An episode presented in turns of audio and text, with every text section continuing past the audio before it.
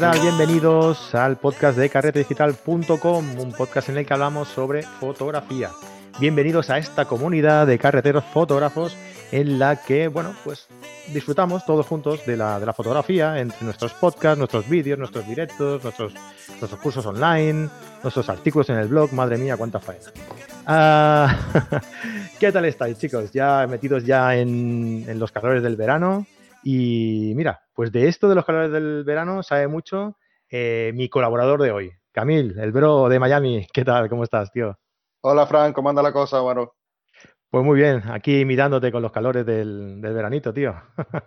Aquí de tarde con mucha calor, como de costumbre. Para variar.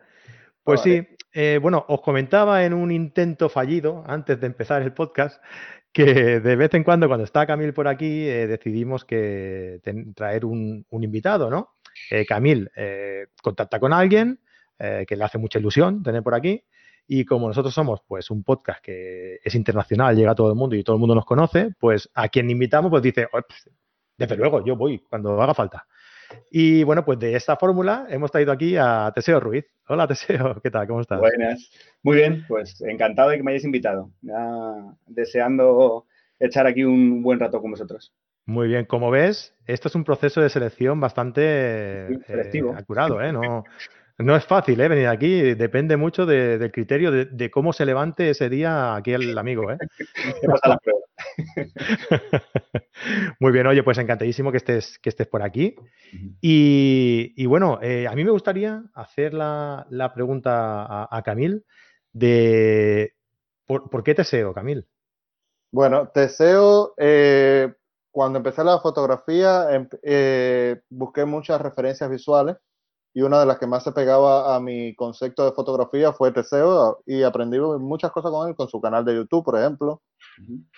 y con su tipo de fotografía que, vamos, eh, te quería hacer una confesión. Yo empecé a hacer Chivari por ti. Ah, sí, oye, mira, se agradece. Viendo tus videos me encantó el Chivari, empecé a aprender. No ha sido fácil, pero Ujú. ya la gente no se queja cuando lo amarro. Sí. Está bien. Hostia, es un Teseo, gran eres- eres- fotógrafo y, y creo que tiene todas las cualidades para resaltar en el mundo internacional de la fotografía. Bueno, se agradece, se agradece. Lo que pasa es que eh, en este caso yo siempre digo que generalmente la gente que, que resalta son especialistas en un palo y yo me considero ser especialista en no ser especialista. es como me gusta definirme, ¿no? Eh, ahora, eh, gracias a, a Neco de Necodificador, un compañero que siempre dice que es multidisciplinar, ¿no? La posibilidad de poder transmitir todo lo que hemos aprendido de otras, otras partes, ¿no? Y en este caso unirlos a la fotografía, que todo lo que aprendemos se, nos viene genial para, la fotografía. Y yo, como soy un culo inquieto, pues no paro de, no, como digo, no, me encantaría aprovechar un estilo y, como digo, pues marcar a lo mejor una tendencia, pero es que no, no valgo, me, me termino, no aburriendo, pero al final la cabeza va siempre más rápido y termina siendo cosas diferentes. Muy bien. Oye, antes de, de empezar con todo esto, eh, tú eres un fotógrafo eh, madrileño. Eh, yo hablando, he hablado con varios y todos me dicen algo así como que yo soy gato, yo no soy gato. ¿Tú, tú eres gato o no eres gato? Tú, vamos a No, ver. no soy gato. ga- eh, Claro, los gatos son los que han nacido de padres madrileños. Exacto, sí. Mis padres no, mi padre de Guadalajara y mi madre de, de Toledo, de Talavera de la Reina. O sea, Nada, no, no, no llegan ni al lince, tío. ¿no? Nada, nada, no, yo no, me, me quedo ahí. Y luego muchas veces me paso más tiempo, eh, por suerte, viajando casi fuera que, que- que en Madrid o que en España. Así que al final soy un poco de todos los lados. Qué guay, qué guay. Bueno, cuando hacemos un programa de estos en el que Camil eh, invita a su fotógrafo favorito, eh, lo que hacemos normalmente es eh, yo cederle los honores a, a Camil. Es, es una especie de deferencia con él y, y también te lo voy a reconocer, es un poco de pereza por mi parte, ¿no? Entonces lo que hago es que Camil presenta al, al invitado y yo pues me quedo aquí y voy comentando lo que me va viniendo, ¿sabes? Así que, dale, bro. Bueno, primero lo primero, cuéntanos, ¿quién es Teseo Ruiz y en qué trabaja? Bueno, pues Teseo Ruiz es, eh, sobre todo, muchas veces se, piensa que es un- una marca personal, ¿no? Pero es una persona, un fotógrafo con, con incertidumbres, con iniciativa, con ganas de, de moverse y de, y de contar cosas. Yo creo que al final es un poco, un poco eso. Una de las cosas que yo creo que más me caracteriza es el hecho de querer contar todo lo que me rodea, todo lo que veo, todas las influencias y contarlo de, pues eso, desde cero hasta 100, quiere decirse, no dejarme nada en el camino, que muchas veces me dicen, joder, tengo compañeros fotógrafos, es que cuando cuentas esto, eh, antes lo hablábamos, ¿no? Que se ha cambiado esa mentalidad, es que si cuentas todo te van a copiar. Ya bueno, pero es que lo que yo hago, estoy seguro que son pequeñas copias de distintas partes pasadas por mi filtro, que es la cabeza, y al final comentado en, forma de fotografía. Entonces, digamos que Teseo Ruiz es un fotógrafo que sobre todo se basa en, yo creo que la mayor parte es la formación. Vengo de, haber estudiado en su momento magisterio y tenía esa vena de, querer dar, enseñar, de querer dar clases y he cambiado a los niños por, niños grandes, que son, que son los alumnos que tengo, por ejemplo, en la escuela. Pero luego, como digo, se va sumando una serie de, de, pues de, forma de pensar, el, tema de viajes fotográficos, el tema de hacer sesiones completamente diferentes, no sé, y como al final es eso, intentar ayudar al resto de gente, por eso que luego seguramente lo comentemos más adelante, el tema de la marca Vivir de la Fotografía, el podcast y demás que estoy gestionando, al final es una necesidad de, querer transmitir lo que, lo que sé, que no es ni mejor ni peor, yo siempre digo lo mismo, no es ni mejor ni peor, es una opción más, ¿no? Y creo que es interesante. Espera, espera, bro, eh, vamos a ver. ¿Qué, ¿Qué, me has traído? ¿La competencia aquí al, al podcast? ¿Qué está pasando aquí?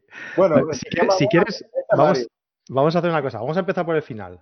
Eh, eh, es, una licencia que me, que me tomo. ¿eh? Em, yo, sinceramente, y te, pido perdón por ello, no, mm. no te sigo. Te he escuchado un par de veces en, el podcast. El, que escuché sí que, me, sí que me gustó porque lo vi por ahí y dije, vivir de la fotografía, ¿esto qué, quiere decir?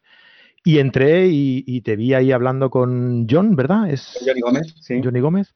Ah, y, y, hostia, me parece eh, un, tema muy, muy, interesante que se está poniendo muy de moda, que se está poniendo muy de actualidad. Y, quería preguntarte en este sentido, que, ¿por qué te da por hacer un podcast sobre cómo vivir la fotografía? ¿No, ¿No te parece que está ya como muy poco machacado. Te lo digo yo, que, lo vamos haciendo también en el podcast bastantes veces, ¿eh? Pero ¿te da esa sensación de que a lo mejor no hay tanta, em, tanto volumen de gente que pueda dedicarse a, esto, a la fotografía?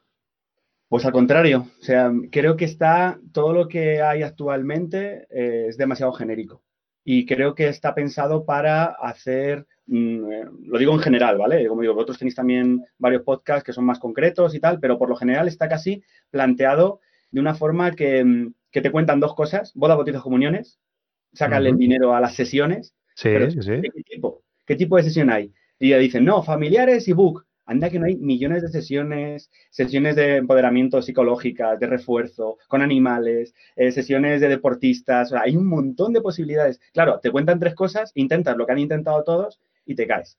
Entonces, esto nace, realmente hace, yo creo que unos tres años desde la escuela, que en los cursos de one-to-one que organizo, me venía mucha gente diciendo, mira, resulta que eh, quiero, estoy quemado con el trabajo o, sí, o a lo mejor tengo un trabajo que me gusta, pero realmente quiero rellenar con otra posibilidad y quiero dedicarme a esto, pero eh, me ha dicho fulanito que, me, que haga boda, bautizo, comuniones. Yo le digo, pero si a lo mejor no tienes la paciencia, ni las ganas, ni, es el target que tú buscas. Y dentro de boda, bautizo, comuniones, ¿qué vas a hacer? Hay un montón de, nichos diferentes. Entonces, lo vi como tan mal gestionado que, en este caso, y lo bueno que al tener tantos contactos, vas preguntando a uno a otro, pues el que es fotógrafo forense, pues a lo mejor nunca te has planteado ser fotógrafo forense. ¿Qué te hace falta? Pues tengo que estudiar esto, tal. También hay que tener cuerpo para, para, para eso. Pero a lo mejor, pues tú siempre has visto las películas de terror y, nunca te ha, pasado nada, te gusta, te gusta la estética, te gusta lo que, no sé, y no, no te lo habías planteado porque no hay nadie que ha hablado de eso bueno, al menos el sujeto no se te va a mover. Ahí está claro. no trepidación por su parte. Entonces, como digo, al final es un poco eh, darle más posibilidades. Entonces, he visto que estaba bastante regulín, pero nunca lo he gestionado con cursos que he hecho online y tal, pero nunca había dado el paso y hace mm, dos años conocí a Johnny Gómez, al que os invito, os, os recomiendo que si le queréis invitar un día es un especialista en SEO, es fotógrafo, pero también tiene una gran rama de SEO, de posicionamiento tal. Y ha sido el que cuando yo, por lo que sea, flaqueo un poco porque estoy a mil cosas, me dice, ojo, hay que hacer tal. Y cuando él está flaqueando, yo digo, eh, ojo, hay que hacer tal. Y como digo, al final nos compensamos. Yo tengo una parte muy grande de experiencia y contactos por otro lado y él tiene una parte, pues eso, de marca personal, como en, nuestro caso, y no es por tirarnos el farol, pero ya estamos posicionados en la primera página de Google en cuatro meses o en cinco meses. Como vivir de la fotografía, como tanto la página que es que mucha gente decía, joder, vivir de la fotografía .es y no .com, ¿por qué haces eso? ¿O por qué eh, lo llevas todo el, todo, el, todo el público a la página web si lo que hay que hacer es llevarlo a YouTube? Antes lo hablábamos, ¿no? De las tendencias.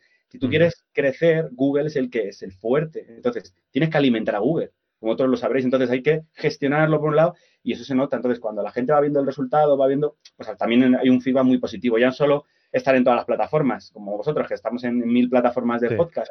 Pero el vídeo, por ejemplo, pues le dije yo, venga, pues yo me grabo el vídeo porque es que, aunque luego no te pereza estar ahí montándolo tal, pero es que es un añadido más, hay que llegar a más público y son, son diferentes nichos. El de YouTube nunca va a estar a lo mejor en el podcast o va a estar menos tiempo y el de podcast no te va a escribir los comentarios como el de YouTube o al final es un poco, un poco eso. Entonces, como resumen, me hace un poco de eso, de, las ganas de, ver que no sé, creo que no se está haciendo bien o si se está haciendo no de la forma más abierta para toda la gente. Me parece, me parece genial. Eh, dime una cosa, eh, ¿habéis llegado a la primera página de, de búsquedas y eso de forma orgánica? Sí. ¿O, ¿Sí? Sí. Es que eh, ahora mismo no sé exactamente el porcentaje, porque esto es lo que lo, como digo, lo lleva Johnny, pero está dando palmas con las orejas. cada semana, cada dos semanas, joder, fíjate, mira qué tal, oye, qué bien, voy a darle tal, y le meto otras dos horas, a ver, a, ver si estas palabras tal. Ostras, es que no hemos metido dinero en, Google AdSense, eh, AdWords, perdón, ni hemos metido tal, y eso al final también es, primero, por un contenido que yo, nosotros queremos que es de calidad, que es ofrecer, ofrecerlo de forma gratuita, de calidad, y luego, como digo, la marca, el marketing, el, pues, el posicionamiento al final es eso, la repetición, ¿no? el, tener el blog, que es fundamental, el tener la página web. Tú sabes la de fotógrafos que me dicen a mí, oye, fotógrafas, no, es que yo tengo Instagram, que sí, que Instagram está genial, es una herramienta genial, pero eh, de momento el público de Instagram no tiene dinero, no va a invertir, salvo grandes marcas que tendrán el community manager, que es el que se mete ahí, pero es que te va a llegar todo el trabajo, o gran parte del trabajo, o sea, es una forma de publicitar, pero es que necesitas una web, necesitas un punto de inflexión y necesitas estar en Google. Y para estar en Google, pues un, como digo, un, blog o, el contenido, pero que te posicione en Google, que no, se pierda, no se, no se diluya. Pero esto le pasa a mucha gente, a los de Patreon, por ejemplo, se diluye un montón de información ahí, porque Patreon es una sola, una misma plataforma que te está cortando. Entonces, todo lo que entra no termina de salir, no posiciona. Hmm. Entonces, como digo, eh, lo hemos hecho, en este caso Johnny se le ha currado y, lo hemos gestionado bastante bien.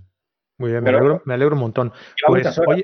parece que se cuenta así como tal, pero no, horas, como todos lo sabréis, igual, echas horas y, para hacerlo, echas horas, pero para hacerlo bien, más todavía. Sí, sí, sí. Pues nada, oye, que todo el mundo que vaya a ver el a ver y a escuchar el podcast de, Teseo y de, y de Johnny. De Johnny Gómez. Y de Johnny Gómez. De la fotografía.es. Estamos también en Spotify, en iTunes, en iBox, en todas las plataformas y en YouTube si nos quieren ver la cara nuestra cara de, cansancio, como digo, muchas veces grabamos a altas horas de la noche en mi estudio porque no tenemos otro hueco, pero, pero al final la información se, se, cuenta con, con, bastante ganas y al final eso es lo que, lo que cuenta. Genial, porque hablábamos antes de entrar que el, concepto de competencia ah, ha cambiado. Ha cambiado. Porque, hombre, a mí cuando me dijo Camil, eh, mm, ¿por qué no llamas a Teseo Ruiz? digo, coño, Teseo Ruiz es el del podcast Vivir de la Fotografía. ¿Qué hago? ¿Lo traigo a mi podcast para que hable de su podcast? Pues sí, pues sí. Porque mientras más gente haya escuchando podcast, eh, pues más gente va a escuchar el tuyo y el mío. No tienes por qué escuchar solo el tuyo o solo el mío. Puedes escuchar los dos podcasts. Es que es, orgánico y de hecho cada vez tengo más claro que me ha pasado con, formadores. Formadores en mi región que resulta que eh, han perdido alumnos y cuando han venido conmigo han estado hablando, es que eh, tal me decía, os hablaba muy mal de no sé quién, de no sé cuánto, tal.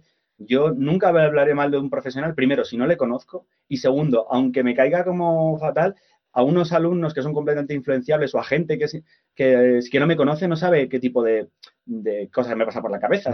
entonces, al final compartir este, el público es, que es, fundamental, tanto para nosotros dos, con nosotros tres, mejor dicho, pero mm, ya no solo eso, sino a nivel fotográfico, el, explicar, antes lo hablábamos, ¿no? Tú cuando cuentas algo en un, en un workshop o en una clase o en un podcast o lo que sea, no te puedes decir, me guardo esto para luego enseñárselo a, a la gente que me pague más o por, para luego sacarle más dinero. No, porque se te cae el chiringuito. Es que al final nosotros somos herramientas, no somos contenedores de información. No tenemos que ir ahí, venga, yo te voy dando poquito a poquito de información. Ya con Internet es que está todo. Y gracias a ello, como digo, ha cambiado la competencia. Ahora, al hablar hace poco con una compañera, de moda que me decía, es que ahora los chavales nos comen, es que nos comen, hacen unas cosas súper chulas, diferentes, tal, con la mitad de equipo, tal. Claro, es que ahora han, han podido acceder a la información desde mucho más, antes, más jóvenes que nosotros, que yo sí a mí llegaba a pillar con 14 años, que no estudiaba prácticamente nada, que me, dedicaba a rajarme la barriga en casa, joder, pues esto hubiera sido un boom diferente. Entonces, claro, la competencia cambia y nosotros tenemos que cambiar. Si no cambiamos, no evolucionamos, morimos. Es que está clarísimo.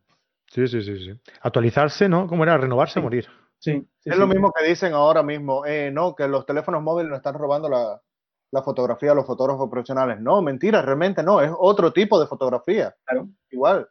Mm. Y está, está haciendo que le den más importancia a la fotografía y por lo cual seguramente haya más personas que te quieran contratar, porque al final hay más gente que demanda la imagen. Mira, tengo, hace poquito hicimos una, formación a uno de los, de los chicos que preguntaban por diferentes estilos de, de vivir de la fotografía, pero que no fueran de fotografía de discoteca. O sea, que no fuera la típica de voy a porque la, discoteca te pagan en, especias, te pagan en cubatas o te pagan, es horrible, por lo menos aquí en España. Entonces, eh, hicimos un sistema en el cual... ¿El qué? Aquí no sé porque nunca lo he intentado. Eh, nosotros nos planteamos un sistema que yo conocía a algunas personas que lo estaban haciendo y creo que es fundamental y, y es que ya está empezando a vivir de ello, que es eh, plantearte en un barrio modernito, como aquí puede ser Malasaña o puede ser zonas de tribunal, tal, en, el centro de Madrid, donde tienes bares que están constantemente eh, mandando campañas en redes sociales y tú le, propones eh, dos horas de sesión una vez a la semana para crear un contenido de cinco o seis fotografías con lo que están con los camareros, con las camareras, con lo que sea, con la comida, la localización. Te haces un pequeño arsenal de arquitectura, interiorismo y moda lo trabajas y cada semana tú le entregas a esa persona cinco fotos. Bueno, pues están haciendo una tarifa plana de 200 euros por dos horas de trabajo y otras dos horas de edición en casa. Por ir una mañana. Entonces, eh, si van saliendo y si le gusta, se va notando que vayan haciendo una inversión y para un bar o para un restaurante 200 euros, una inversión en más en el centro no es, prácticamente nada. Y de esta forma compagina, entonces ya tiene tres o cuatro eh, restaurantes, bares, pues ya está ganando, ganando 800 euros trabajando, mm, ¿qué decirte? 20 horas a la semana. Entonces, hay, hay posibilidades. Y yo tengo una de hacer. Yo no hago discotecas, ni bares, ni nada de eso. Eh, pero lo que me posiciona a mí en Miami, al menos son los street clubs. Que al final son la mayoría de clientes que quieren eh, fotografía de desnudo o fotografía de bikini o un poquito más erótica, oscura. Y igual le propuse eso mismo a los strip clubs y me va bastante bien. En una discoteca no sé cómo funcionará, si funcionará. Sí, al final es diferente. La discoteca yo creo que, vende otra, otra imagen. ¿no? O sea, no, no, vende tanto la imagen de, de, pues eso, de negocio, de interior o de... Entonces, claro, eh, hay posibilidades. Y es que eh, opciones de trabajo hay. Lo único que al final nos quedamos con lo mismo, que lo que nos ha repetido el vecino, que, que está diciendo que él hace bodas, pero que, que ya va la cosa muy mal, pues si le va mal, yo tengo compañeros que trabajan boda y están ganando un dineral y están trabajando mucho, pero están ganando un dineral. Y otros, o sea, tengo unos conocidos que hacen la boda con los iPhone, los últimos modelos. Y su forma de trabajar es diferenciarse del resto diciendo, yo te hago las fotos por iPhone y según te las hago, las, estoy subiendo en un servidor y la gente las está teniendo al momento. Y las puedes poner los, eh, los iconitos, lo no sé qué, y durante toda la boda están en streaming trabajando tanto con el vídeo, con la foto.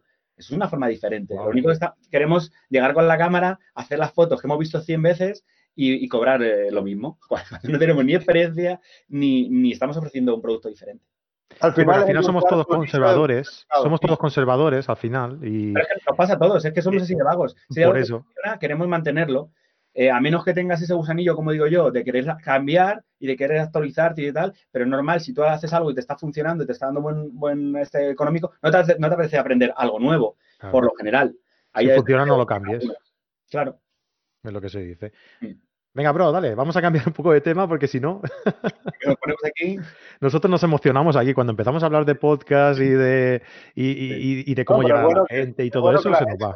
ese tipo de temas. Eh, eh, hablaste antes de que tú tocas muchos palos, pero ¿qué sería, ¿cuál dirías que es tu estilo?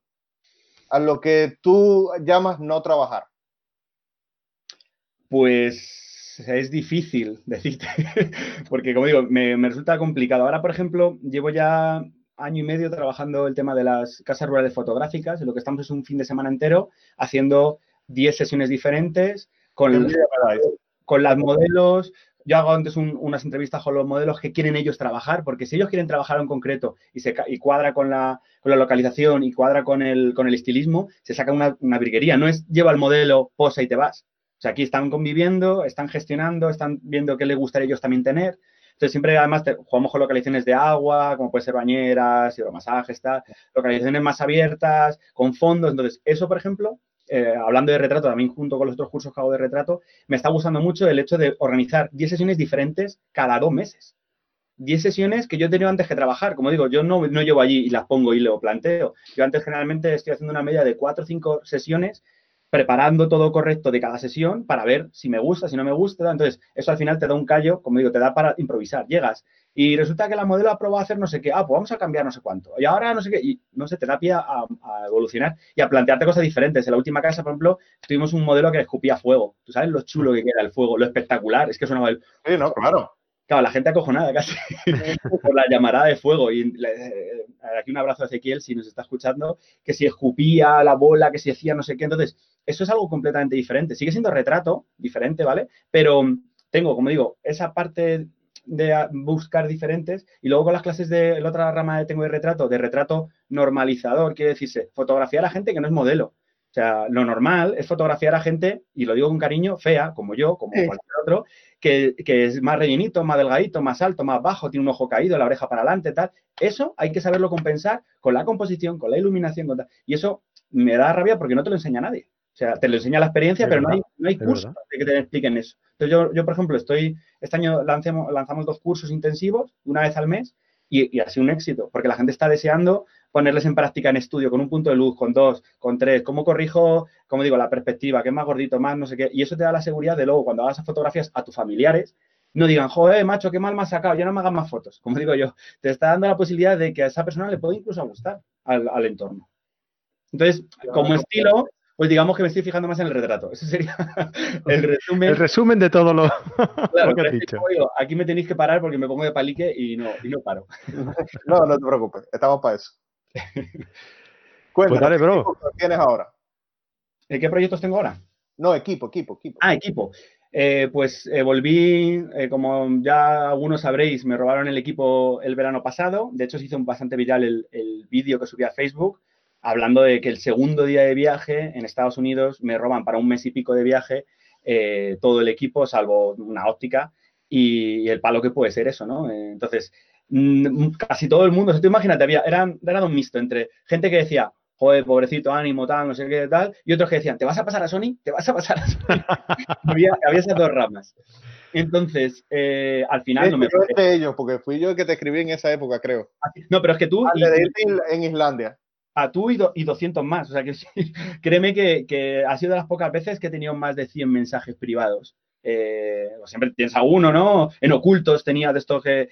una, barbaridad ese, ese vídeo y, y general se dio.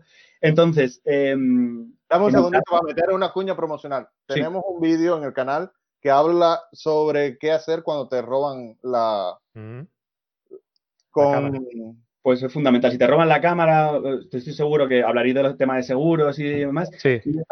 parece una tontería, que luego te la pueden robar igual, pero ir con un seguro te da la seguridad, nunca mejor dicho, eh. de meterte en algunos sitios que de otra forma a lo mejor no te metías, o de llevar, de tener la cámara ahí en el en el límite del trípode en la playa que viene una ola, que vienen dos, que es que no lo sé. Ese tipo de cosas parece que te relajan un poco más. ¿Qué sabes qué pasó, Teseo? Eh, ¿Conoces a Pablo Gil?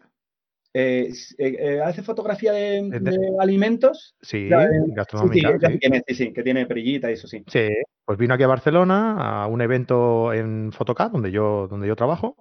Y, y, tío, en un local, o sea, en un local, en, en una, ¿cómo se llama? En, aquí le decimos una fira, pero es una, bueno, una feria. Sí, una feria. Ah, creo que lo leí.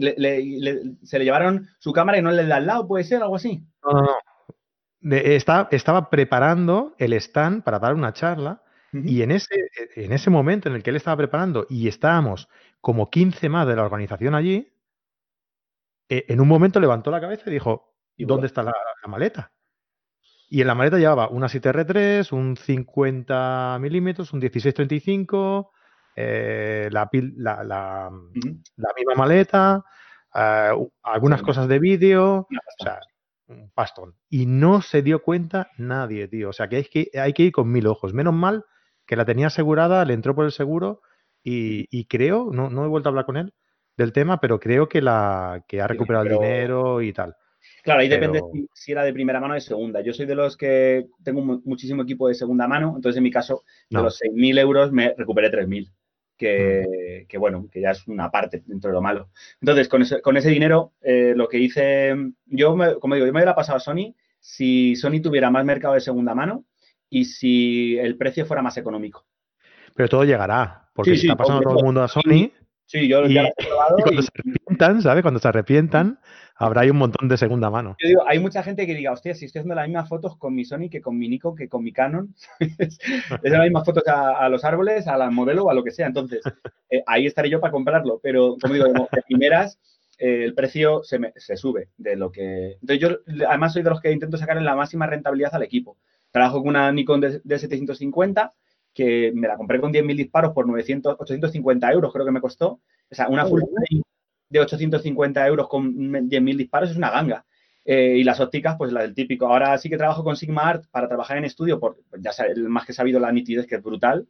Eh, pero para viajes voy con mi 50 1.4 del modelo D de Nikon, que es así chiquitito, que es de metal, que es antiguo, que no, te no es tan nítido, pero es que yo llevo un 50 así, un 20 así y, y hmm. no solo llevar teles. O sea, y si acaso a lo mejor me llevo el, el 100 macro, que a lo mejor pesa más, pero entonces intento, como digo, sacarle rentabilidad. Yo tengo mi equipo profesional, eh, por 2.000 euros tengo dos ópticas y, una, y un cuerpo, que es lo que prácticamente siempre uso.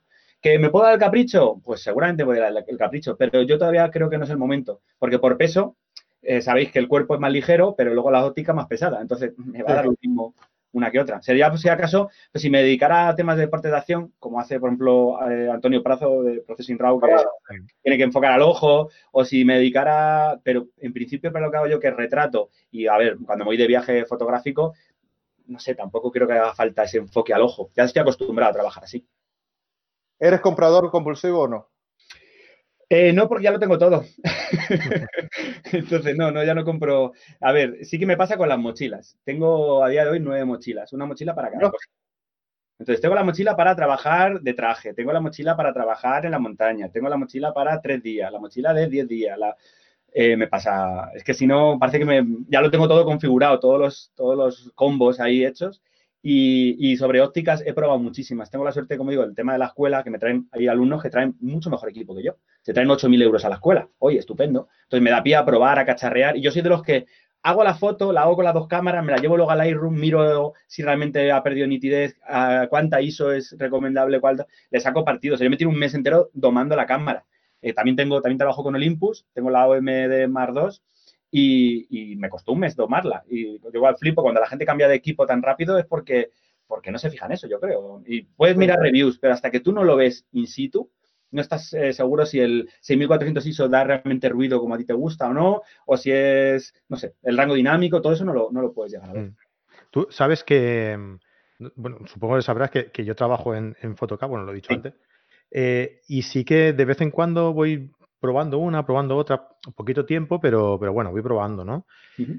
Eh, por, por, eh, por, encuestas que voy haciendo, por gente que conozco y demás, ah, las que menos se venden son las, las Panasonic. Y, y, tío, yo estoy enamorado de la, de la S1. Sí. La nueva que ha salido de Panasonic con, con sensor completo. Estoy enamorado. Es, es, una bestia de cámara. Mm. Y, y, y, no es una Sony, tío. Y no sé, no, la gente, yo creo que, que les va mal, más el nombre, ¿no? Eh, hostia, la Sony que está de moda, pues venga, va, va todos a la Sony. Y no digo que sea mala, ¿eh? que, seguro que es, es, una cámara excelente, no, no, la he podido probar, pero estoy deseando probarla, eh, lo he dicho mil veces, sobre todo lo del tema del enfoque al ojo. Pero es que la, eh, la Panasonic S1 tiene eso también, tiene calidad, tiene resolución, eh, lo único malo es que pesa un poco, pero a mí realmente, por el tipo de fotografía que hago, no me importa y no me molesta. Que se tiene que adaptar a ti, si es que se tiene que adaptar, a, ti. De todas formas, hay una cosa muy curiosa que me pasa y es que eh, este, estos dos últimos años estoy teniendo más mujeres que hombres en las, en las clases. Y noto una diferencia brutal respecto a la cacharrería, me explico. Y eso no sé por qué pasa, yo supongo que será algo educacional, pero eh, generalmente en hombres sí que hay una compra más compulsiva y una forma de, contrastar, ¿no? Yo siempre digo cariñosamente quién tiene el pito más grande. O sea, parece que llegas ahí y es que a ver quién tiene el objetivo más caro. Yo es que tengo la Sony 7, pero la R o, la, o tal. O... Y sin embargo, entre mujeres no pasa eso. O sea, compran un equipo y cuando se les queda corto, van al siguiente. Ni se plantean comprar ni, o sea, extras. Yo alucino como pues eso, como al final también lo que vemos o lo que eh, la forma de educarnos nos influye a, estar comparando, al estar en constante competición de a ver quién es el, que tiene la, cámara más grande o es el más bicho. Entonces me, resulta muy curioso. Pero eso pasa en todos los aspectos de la vida, ¿eh? Porque, porque tú, si entras en una, en una casa, ¿vale? Y ves una tele de 85 pulgadas, ahí ya sabes que quien compra es el hombre. Mm. y, y tú ves una cámara más pequeña, pero no sé, cosas más prácticas, de más calidad, ahí quien compra es, la mujer. O sea, pasa en todos los aspectos de la vida. Es eh, eh, la educación, lo que, lo que nos han dado desde pequeños y, como digo, esa eterna comparación entre, entre hombres. A mí me ha pasado incluso en viajes que alumnos que se asustan, nos hemos ido, por ejemplo, nos pasó una vez en, París, en Notre Dame, antes de que se quemara, cuando fuimos de viaje fotográfico, y que había un señor con un chaleco que ponía Nikon ahí en grande y la camarona y tal, y luego le veías en cuclillas haciendo fotos, que yo decía, es imposible por la velocidad que estaba escuchando el disparo que le salían nítidas. Digo, tiene que salir trepidado seguro. Y ellos habían asustados que no querían usar el espacio, ya me acerca al hombre y resulta que era español y le dije amablemente, eh, ¿te importaría que le dejara a estos hacer la foto tal? Porque ellos estaban así casi cortados. Y ya estuvimos hablando, a ver, me enseñan las fotos, tal. Y ninguna foto estaba en foco, todas estaban trepidadas y imponía el hecho de tener el equipazo, tal. Que lo habrá gente que tenga equipazo y lo aproveche. Pero parece que antes preferimos invertir en equipo que en formación. Y es fundamental la formación. Es, fundamental. Yo te puedo enseñar a tocar la guitarra, pero es que por una muy buena guitarra que tengas, si no sabes tocarla, no vas a hacer nada con ella. Ese es uno de los grandes problemas, que cuando no saben hacer la foto, lo primero que dicen, lo primero que no dicen es, no sé cómo hacer la foto, no. Lo que primero que hacen es, la cámara es mala, por eso es que no me sale la foto. Claro, no tiene paciencia. Yo creo que es el querer tener el mejor resultado posible. Y para obtener el resultado, primero, tiene que haber un, crecimiento y segundo, realmente yo creo que lo importante es el camino hasta, hasta que llegas al resultado. Yo traerte unas fotos de Islandia con la aurora, eh, o sea, sí, con la aurora allí, sí, es chulo, es bonito y te puedo enseñar, y, pero es que hay mil en internet. Yo en Google pongo aurora y me salen mil fotos mejores que la mía. Lo importante es haber estado allí, haber tomado la foto, haber sido yo el que contra, los, contra los, elementos. Claro, es eso. Eso es lo importante. Sí, se está perdiendo un poco el, el, eso, el tener tu propio recuerdo, ¿no? El hacer la foto por tener tu propio recuerdo. Mm. Parece que ahora mm, se hagan las fotos por a ver si las subo a redes sociales y a ver qué respuesta tienen las redes sociales, ¿no? Cuando lo primero, es que eso es que eso es súper importante. Lo primero que tienes que, que, valorar es el que tú has estado allí y que mm. esa foto es tuya y que esa foto quiere decir, significa que tú has estado allí. Ahora, sí, además es una buena foto, pues genial. Pero lo importante es eso, la experiencia. Y el tiempo que hayas pasado. Es la experiencia, yo digo que es la experiencia de ir al lugar, pero aparte es la experiencia que es todo el conocimiento que tú adquiriste para poder tomar esa foto. Por ejemplo, yo sí soy un comprador compulsivo, no de tecnología, de conocimiento. Eh, te lo puede decir Frank, tengo cerca unos 400 a 500, no estoy seguro, 500 gigabytes solamente de cursos Ahora te falta tiempo. y, la parte más cómica es que no tengo tiempo. Yo me reía los otros días porque eh, mi novia me decía, eh, me compré el Tony Caper, el último que salió, por, por, el que mencionabas antes, por, me salió ahí en YouTube y dije, déjame comprarlo. Y ella me decía, pero si tú, no, tú lo que haces es retrato, tú no, tú no te metes a naturaleza. Digo, pero lo tengo. Y pero es son 39 euros, es que es muy poquito. es como que cacharrearlo. Sí, sí, sí. Igual, una de las cosas que siempre se los recomiendo a todos los oyentes y a mucha gente se los recomiendo es de aquí de los Estados Unidos, es en inglés, para las personas que eh, saben hablar inglés. Es, no sé si conoces el Five Day Deal. Sí, sí, sí. Yo lo compré hace dos años, yo creo que fue que está a 99 dólares, creo que es, ¿no? 99 dólares, pero lo bueno que tiene es que contiene... De todo. Contiene de todo, es una de las cosas que me gusta mucho porque contiene un conocimiento que está valorado, bueno, en la, en la web de los fotógrafos que lo imparten, cerca de 4 mil dólares y te lo bajan a 99 dólares. Hmm. Y lo otro es que el 90% de todo ese dinero se demanda para caridad. Lo que ustedes le dicen caridad, creo. Sí, sí, sí. Charity es... Sí, eh, al final, o sea, haces una buena y, Se utiliza más bien para mandarlo a los niños, mandarlo a las iglesias. Ya tienes la excusa perfecta, como digo yo, ya tienes la excusa, porque ya si te faltaba el comprar algo y ser buen samaritano, pues dices, es que además, y por eso tienes más excusa para, comprarlo. Aquí una cosa mm, interesante que, que os comentaría y que destacaría aquí es que también suele pasar, por lo menos en España, que la gente ahora se, se, vuelve a empezar a abrir, pero antes era como yo eh, me gustaba un fotógrafo, ya me caso con ese fotógrafo. Quiere decirse, ya todo lo que diga ese fotógrafo es lo genial, todos los cursos como los haga tal. Y yo he aprendido, por ejemplo, de la separación de frecuencias, eh, lo he aprendido con un montón de formadores diferentes y he alucinado cómo cada uno te lo cuenta de una forma diferente. Hay algunos que están cometiendo eh, errores o ratas que dices, bueno, pues no lo podrán saber o sí o no, o lo harán así, pero cada uno lo de una forma diferente. Entonces, ostras, es que para mí me resulta más interesante cómo llegar a lo mismo de tres formas diferentes porque lo entiendo no lo aplico y ya está, y me voy. Habrá gente que quiera eso, pero por lo general eh, se va rompiendo esa, yo siempre lo digo, que la gente se forme con varios formadores. Habrá mejores, peores, habrá gente que se adapte a tu forma de ser, otras que no, pero ahí te van a dar un montón de puntos de vista. Si siempre estás con lo mismo, si siempre estás en la misma página de YouTube viendo los mismos vídeos, por ponerte un ejemplo, o no sé, siempre tiene que haber un, cambio. por ejemplo, lo que vosotros tenéis en, en, vuestra plataforma, que tenéis a varios formadores dando los cursos y eso, está genial. Yo hace poquito hablé con, bueno, eh, estoy en contacto con, con Lechu, que, hace el curso de, de light painting y demás. Entonces, joder, pues es interesante ver que va, se va metiendo eh, gente y que son formadores diferentes también, le dan un toquecito distinto. Mira, por ejemplo, con lo que decía, yo tengo exactamente con lo que decía, con la separación de frecuencia. Yo tengo la, exactamente esa experiencia. Mm. Yo, yo he tenido la suerte de conocer tanto, por ejemplo, ahora a ti como a Fran y a muchos de la gente de Carrete, grandes profesores todos, y gracias a Dios he tenido esa buena experiencia de conocerlos a todos ustedes. Y acá en los Estados Unidos, por ejemplo, yo aprendí a hacer separación de frecuencia, entre comillas, con Peter Coulson. Y realmente no entendía la forma de él de hacerla. Y, y hace un año y hace un año y medio más o menos, tuve la gran suerte de participar para un evento de Face One de la cámara. Nos invitaron a varios fotógrafos de Miami y tuve la suerte de, de, trabajar mano a mano con, no sé si los conoces, Patrick Nike y Bela Kotak. Patrick, Knight, el muchacho indio que vive en Inglaterra, que, que, es uno considerado uno de los dioses del retoque fotográfico. Y él lo explica tan, pero tan fácilmente que yo decía, lo estaba haciendo mal todo. Me estaba dando resultados, pero yo decía, ¿hasta ahora qué estaba haciendo?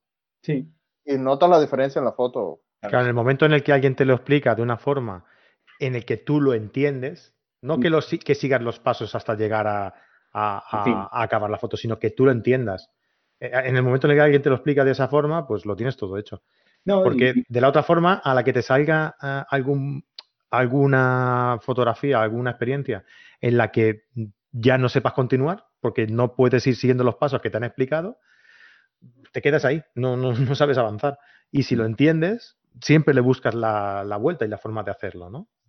Y esa es una de las grandes cosas que, que ofrece Carrete Digital, que son muchos profesores que puedes obtener mucha experiencia de muchos profesores distintos que, ok, este no te funcionó, mira este. Y estoy seguro que alguien vas a encontrar que... Hmm. Y eso es una de las cosas que más dedicamos en Carrete Digital, a obtener conocimiento de todo el mundo. Claro. Además, pensar aquí, en este caso, como decís antes, eh, cuando una persona te da una forma de trabajar, nuestro cerebro se siente cómodo y al final quiere quedarse con lo que ha aprendido. Mejor o peor, pero lo que ha aprendido. Pero es que siempre se puede mejorar el flujo de trabajo, siempre se puede mejorar otras posibilidades. Lo único que hay que tener pues, las, ganas de, de, seguir creciendo. Pasa muchas veces que llegas a un nivel y, ojo, que es completamente ilícito que cada uno se quede donde quiera pero el crecimiento siempre tiene que haber un crecimiento constante. Por muy pequeñito que sea, tiene que haber un crecimiento y puede haber un parón de X meses, de lo que sea, pero, pero es que si no, como digo, al final es el camino, no, no el resultado final. Es que uno aprende de todo el mundo. Yo me estaba fijando, estaba oyendo un podcast, no me acuerdo ni de quién era ahora mismo, porque yo me pongo a trabajar, yo sé de las personas que me pongo a trabajar y, y me pongo un podcast a la misma vez. El cliente está ahí adelante y yo ando metido en lo mío y en mi fotografía y, y estoy trabajando igual y estaba hablando de que estaba aprendiendo de los niños, que le dabas una, la cámara a los niños pequeños y ellos hacían la foto y él la miraba. Y realmente, y estaba poniendo las comparaciones en las cosas, y es real, uno aprende de todo el mundo porque cada cual tiene una visión distinta de las cosas. Mm. Y un niño puede ser que no sepa la parte técnica, pero tiene una visión, su propia visión, y son más creativos y son...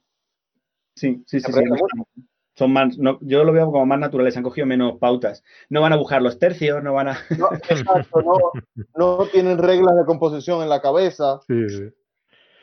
Bueno, eh, Teseo, eh, cuéntanos un poco, porque no, hemos derivado aquí en una, conversación que no sé, ni de dónde viene, ni cómo hemos empezado, pero eh, cuéntanos un poquillo, no sé, tu, escuela, antes hablábamos de que, ya que estamos hablando también de, formación, tú tienes una escuela ahí en Getafe, ¿verdad? Sí, sí, tengo la, la suerte de, de haber montado la escuela desde hace ya seis años y, actualmente con 120 alumnos, eh, solo, solo estoy con ellos, como digo al final estoy echándole al principio, hacía un montón de, tareas, eventos y tal, pero ahora prácticamente todo el tiempo me la está subiendo la escuela, desde por la mañana que estoy con one to one, prácticamente todas las semanas tengo alguno, por la tarde tengo las clases y luego incluso por la noche alguna por Skype y tal, y luego fin de semana pues me dedico al podcast, me dedico a, pues sí, eventos, también hago books, al final de cabo luego hay muchos modelos y muchos actores que esto, yo no meto ni, dinero en, publicidad, el boca a boca ya sabéis cómo funciona y en mi caso no me interesa porque es que no doy abasto. Y luego pasaría que si yo subcontratara a alguien, en estos casos, claro, la gente quiere tu marca y te quiere a ti. Entonces es, es, diferente. Entonces en ese aspecto me va muy bien. Lo que pasa que, claro, me gusta mucho viajar, que es la otra rama que tengo, que llevo también varios años haciendo viajes fotográficos. Nos hemos ido a Japón, nos hemos ido a Londres, hemos estado en Roma, hemos estado, ahora eh, prepararé para... En Islandia en Islandia. Prepararé ahora eh, para noviembre. todo a menos 20 grados. sí, sí. hago, alternativas. Ahora prepararé seguramente Senegal para noviembre, que es temporada baja y allí no hace tanto calor. Y luego para febrero, con algún grupo de valientes y de, que se quieran animar, me iré a Islandia, que es el mejor momento de auroras por el tema del frío, que es más complicado, pero, pero es espectacular. Yo en invierno hay, no hay tanto turista, eh, la nieve cae en polvo, entonces soplas y bueno, es, una barbaridad. A mí me, ha chiflado y haremos una parte tanto el norte como el sur. Entonces, esto me da como pequeñas pinceladas de romper la rutina. Dentro de la no rutina que tengo, como digo, al final siempre estoy gestionando otras cosas, pero me da para irme 15 días, que siempre pues tiro a un compañero para que me cubra esos días o una semana y yo me pueda ir con los alumnos y disfrutarlo, como digo, ir añadiéndolo. Y luego, pues otros añadidos, el workshop, como digo, la casa rural fotográfica, los intensivos. Ahora voy a hacer, eh, la próxima semana tengo el intensivo de, abejas. Vamos a hacer un taller de macro dentro de unos paneles, o sea, de unas colonias de abejas allí con los trajes y todo, que es una, es una experiencia. Meterte con mil abejas uh, que intentan picarte, que no puedes acercarte la cámara para enfocar porque entonces te acercas la malla y te pica. Entonces tienes que estar enfocando con el live view, con el... Bueno, es una experiencia única. viene, eh, viene siendo bueno tener una Sony. que enfoque al ojo del bicho, que te ponga el show ahí actualizado. Ya, sí, ya, la, ya la ha colado. Ya la tiene para enfocar al, a los ah, ojos de los animales. Pero yo, yo, de abeja no lo sé, porque el ojo es, es compuesto, entonces son muchos ojos. Habría que verlo hoy, pues me resultaría interesante. Eh, Sony puede con eso y, con lo que le eche, no te preocupes. Ya, ya ha, metido, ha metido la cuña publicitaria, en cuanto ha podido, ¡pamba! Venga, ahí la ha metido. Aprovecha. Que, en el grupo, eh, Pablo Gil, que es un artista de Sony, por cierto. eh, Jesús, que hace el otro podcast que... Eh, Jesús García. es lo que tiene, no sé si lo oyes también. Sí. Bueno, eh, no tiene guion, pero es genial. Al menos yo me divierto viéndolo. Fernando Sánchez también tiene, también tiene Sony. Sí, sí, son unos cuantos, sí, sí. Sebastián, hombre, yo lo he notado en los workshops, ya eh, un tercio de gente viene con Sony. Pero hace un año éramos, eran todos Nikon y Canon. Algún Fuji, algún Pentas, uno, uno, un, Olympus, pero ya ha cogido un mercado mayor. Eso, Por cierto, a hacerte una pregunta. Cuando hablaste de tu escuela, ¿Es una escuela física o una escuela online? No, es una escuela física. Nosotros tenemos un espacio. Claro, eh, lo único que estoy en el centro de Getafe y para aparcar siempre me dicen, está muy mal, ya. Pero es el único espacio que tengo que tenemos 135 metros cuadrados en dos salas. Entonces, yo tengo un ciclorama de obra y tengo 14 metros de tiro hasta el ciclorama. O sea, la gente viene con el 200 y puede hacer un cuerpo entero. Eso es una gozada. Eh, que a lo mejor en Madrid vale una un pastizal pero aquí al final también tenemos unos precios más comedidos un poco pues de zona de, exterior, ¿no? No es, no es Madrid centro, pero, pero igual, lo, comparto con, unos cuantos socios y, lo gestionamos el espacio y da para yo lanzar los cursos, para... Al final estoy deseando montar cosas nuevas. Hicimos el de proyecciones sobre el cuerpo desnudo, lo hemos hecho ya cuatro veces, que queda muy bonito y seguramente ahora lo repitamos dentro de poco. Y luego este año, me lo propuse el año pasado, tengo que decirlo, pero no me ha dado tiempo. Pero este año como proyecto personal, ya llevo unas 30 horas aproximadamente, quiero hacer uno de desnudo masculino, porque casi nada se ha trabajado de desnudo masculino, por lo menos en Madrid hay yo conozco cuatro fotógrafos que hagan trabajos muy potentes de nuevo masculino, pero no lanzan nada y creo que es, un, es, un, es una posibilidad ahí. Es que eh, yo siempre sigo viendo que los modelos masculinos tienen más potencial que un femenino porque primero están menos, menos vistos, menos manidos, pero es que un cuerpo mm, más musculado, pero además estilizado, con flexibilidad, como pueden ser bailarines, como pueden ser, bueno, eh, yo hace poquito tuve un judoka y era alucinante las, virguerías que hacían en el aire, cómo se, lo plástico que eran a la hora de jugar en el suelo. Entonces, eso trasladarlo a una iluminación que no sea erótica, que sea una iluminación un poquito más clásica, más moderna incluso con color, pero que remarque el volumen, que juegue con las sombras, todo eso, es lo que estoy preparando. Pero igual, me gusta tener antes un bagaje de 40, 50 horas en estudio antes de mostrar el material, porque al final sería un shooting. Que no estoy en contra de los shooting, pero en un shooting 10 personas tienen las mismas fotos. Yo lo que quiero es que tú, cuando te vayas a tu casa, sepas hacer esas fotos a tu, a tu estilo. Más luego la gente en el, en el espacio. ¿Sabes cuál es la tienda Macy's? Macy's, no. Es una, es una, de las tiendas más grandes que hay aquí en los Estados Unidos de ropa. Tengo la gran suerte de conocer personalmente, porque he trabajado con él, a Jorge Munive. Búscalo, eh, lo búsquenlo en Instagram. Lo voy a apuntar. Eh, es el que le hace y tiene tremendo mercado en lo que es Miami y Nueva York por una cuestión de lo que decía, no está visto. Y él es el que le hace la foto promocional a modelos masculinos. Es, un especialista, es un especialista. Sí, es un especialista, pero como digo, al final es un, algo que veo que no he hecho y que me apetece hacer y que tengo la ilusión de seguir aprendiendo y voy a intentar darle mi, toque, pero ojo, también con una, con una base, ¿no? Con, un, con una experiencia ahí. Seguro que le metes una tela flotando. Sí, me meteré alguna cosilla ahí.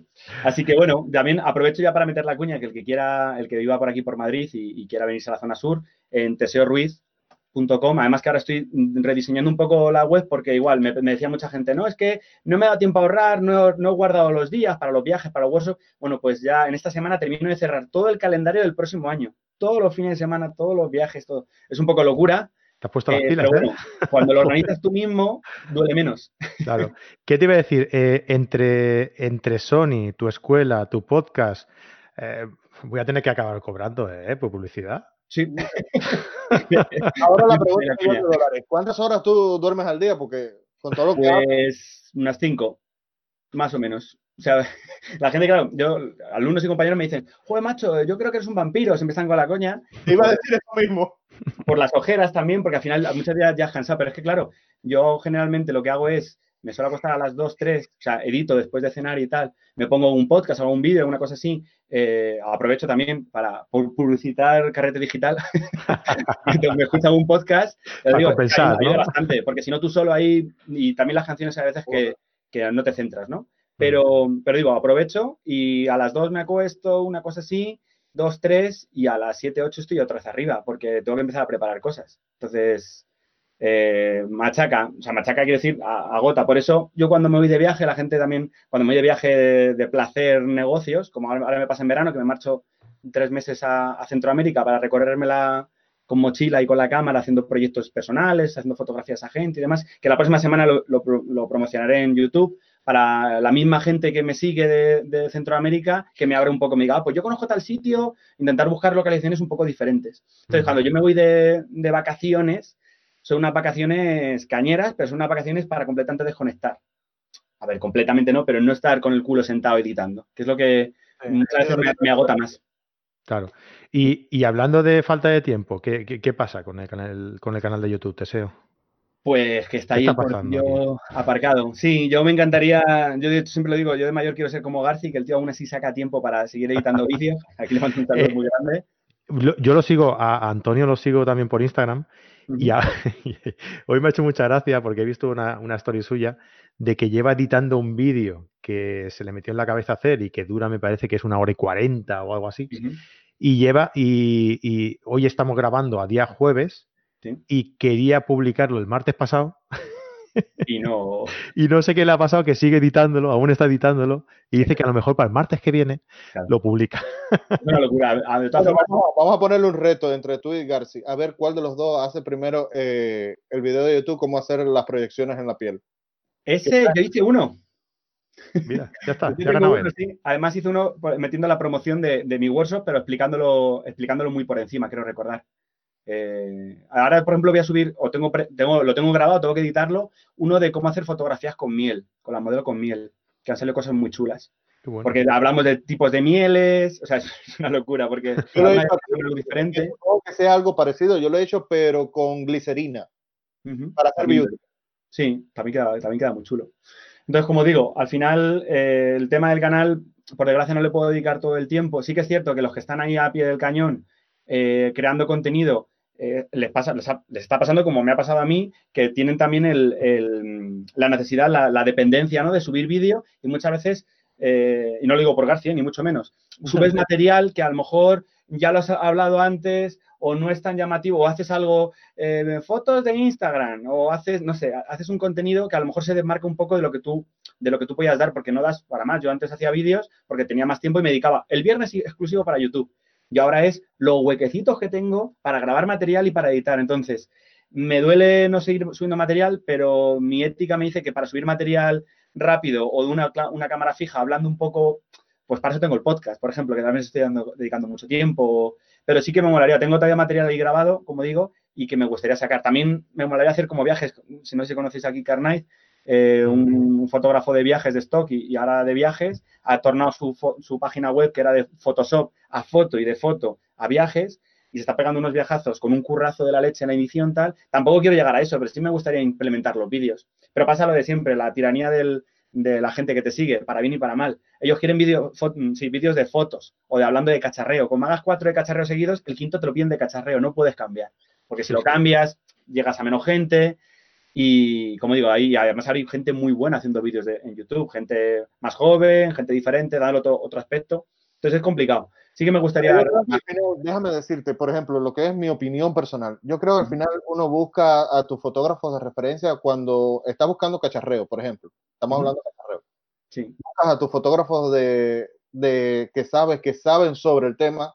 Sí. Para el de eso, no buscas a los jóvenes. Hay, yo he visto muchos en YouTube que tienen miles de visitas, igual. Porque los muchachos lo buscan, pero sin embargo, ya los que somos fotógrafos, ya que nos dedicamos a eso, buscamos ya personas de referencia que sabemos que te van a dar no un mensaje publicitado. Eh, pero esto es, diferente, el contenido. Tú piensas que una cosa es vídeos de entretenimiento, donde la fotografía es parte de ese entretenimiento, y vídeos de fotografía como tal. Hay gente que lo une y le queda chulo para un target, hay gente que solo se queda en el entretenimiento, pero ahora mismo se está dando más importancia a los vídeos de entretenimiento que a los de fotografía como tal. O le metes salseo, o le metes pique, o tal, o incluso a, Fotolari, que son los, los que se están dando. Ellos, por ejemplo, han tenido que, si ves los primeros vídeos, y lo, lo veo como mi propia crítica, eran más.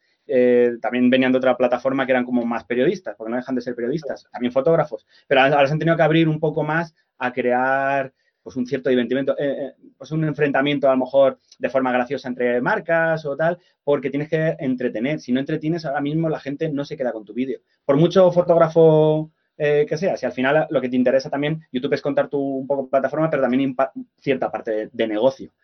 De, ojo, no como también pasa que hay gente que eso es de las cosas que yo intento tachar e intento animar a compañeros que lo hacen, que por favor que no lo hagan, es yo hago una review de un producto que lo he usado una vez.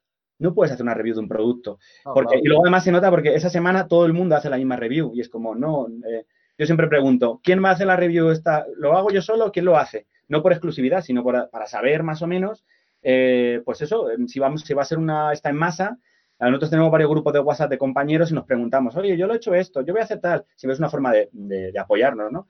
Y en este caso úsalo muchas veces. Yo tengo, he hecho reviews de godos, ahora estoy dándole mucha caña, porque es que estoy haciendo todos los días sesiones con godos. Entonces te puedo decir lo bueno y lo malo, lo que me gusta, lo que no. El otro día me decía un alumno, joder, ¿cómo se te nota el último vídeo hablando de godos? ¿Cómo se nota que te han pagado? Digo, joder, no me pago nada. Pero Ojalá. he metido tanta caña en un fin de semana de casa rural le hemos metido 12 personas tanta caña al godos en máxima potencia para que saliera las gotas de agua cuando explotaba, cuando daba el golpe, tal, y ha respondido también económicamente, ¿no? Calidad-precio, ha respondido también que estoy maravillado, que yo estoy encantado del material. Entonces, si, si, no te, si no te mojas, es porque no te mojas. y si te mojas, es que. Entonces, como digo, hay, hay que diferenciar. Hay gente que sí que lo publicita y hay otros que pues hace una review más, más elaborada. Sí, claro. Yo, por ejemplo, en español sigo a Fotolari, por supuesto. Y en inglés eh, sigo a Matt Granger. Porque es una gente que, que, sabido, porque lo conozco personalmente, que no se deja pagar. Entonces te da una review real de lo que es el producto. Mm. Sí, sí, además, yo sigo diciendo, o sea, el valor que de la confianza de tu gente que te sigue, ya sea en YouTube, en el podcast o lo que sea, no vale 200 euros, no vale 400 euros, que es lo que te pueden pagar, o 1000 o 2000, depende de lo que te quieran pagar la marca, ¿no? Pero a menos que tengas un canal con un millón de suscriptores, nadie va a apostar ni te va a dar un dinero fuerte, te van a dar, pues, dicho mal y rápido, una miseria, o te pagan con, con el trípode que tienen o la mochila, eso no lo vale la, pues gente, porque habrá alguien que lo pruebe y si hay alguien que lo prueba y luego resulta que se, rompe la mochila o la mochila no es impermeable cuando han dicho que es impermeable porque tú no la has mojado, pues, pues eso se tiene, a mí se me quedaría la cara de vergüenza. Bueno, alón de oreja a, a Fran. Fran, ¿no has hecho más eh, videos de, cacharreo con, con Photocá? Ah, es que no tengo tiempo, tío. Para hacer nada más. Estoy ahora eh, estamos grabando uno con, el nuevo Profoto B10 eh, Plus. Estamos preparando uno con eso. Eh, yo es que, si te digo la verdad, mm, hablando un poco en relación con lo que está diciendo Teseo, me, mm, no, me gusta hablar de cacharreo. Mm, no es que no me guste, doy mi opinión ¿no? de, lo que yo entiendo y lo que yo he tocado, ¿vale? pero mm, me resultaría un poco artificial hacer una review de, un B10 de Profotos sin haberlo probado, ¿no? Entonces, por eso no, hago tantos eh, de, este estilo, ¿no? Por eso me gusta más en, en, si entráis al, canal de YouTube de Photocast, lo que sí que veréis eh, será eh, vídeos de entrevistas a fotógrafos que pasan por, por a ver, no, lo que me refería era a los videos que hacías antes con, con el de Photocast, con el señor de Photocast. Ah, con Aniol. Sí, que de preguntas y respuestas sobre equipo. Sí, no, bueno, es, lo mismo, es lo mismo. Él tiene menos tiempo que yo. o sea que... Claro, es que al final ya no solo tiempo para grabar, como digo, pero para, probarlo. Y luego eh, lo que tú dices, hay mucha gente que lo toma como si fuera la única doctrina, ¿no? Es que Teseo o no sé quién ha dicho que este flash no sé qué, no sé qué. Como digo yo, al final yo te doy mi opinión. Puede ser que no sea a ti. A mí, bueno, nos habrán hecho la pregunta 10.000 millones de veces, pero lo típico de ¿qué cámara me compro? Yo siempre respondo con lo mismo ¿Qué quieres? ¿Qué presupuesto tienes? Y, y, para qué lo vas a utilizar? ¿Para qué? Sobre todo. Claro, entonces, no, pero no lo sé. Ya, pues si no lo sabes, yo tampoco. Mm. hay que planteárselo. Antes de gastarse el dinero, hay que plantearse, mm. eh, sobre todo, sobre todo, no ni el dinero que tengas, ni, ni. No, no, no. Sobre todo, hay que plantearse qué vas a hacer.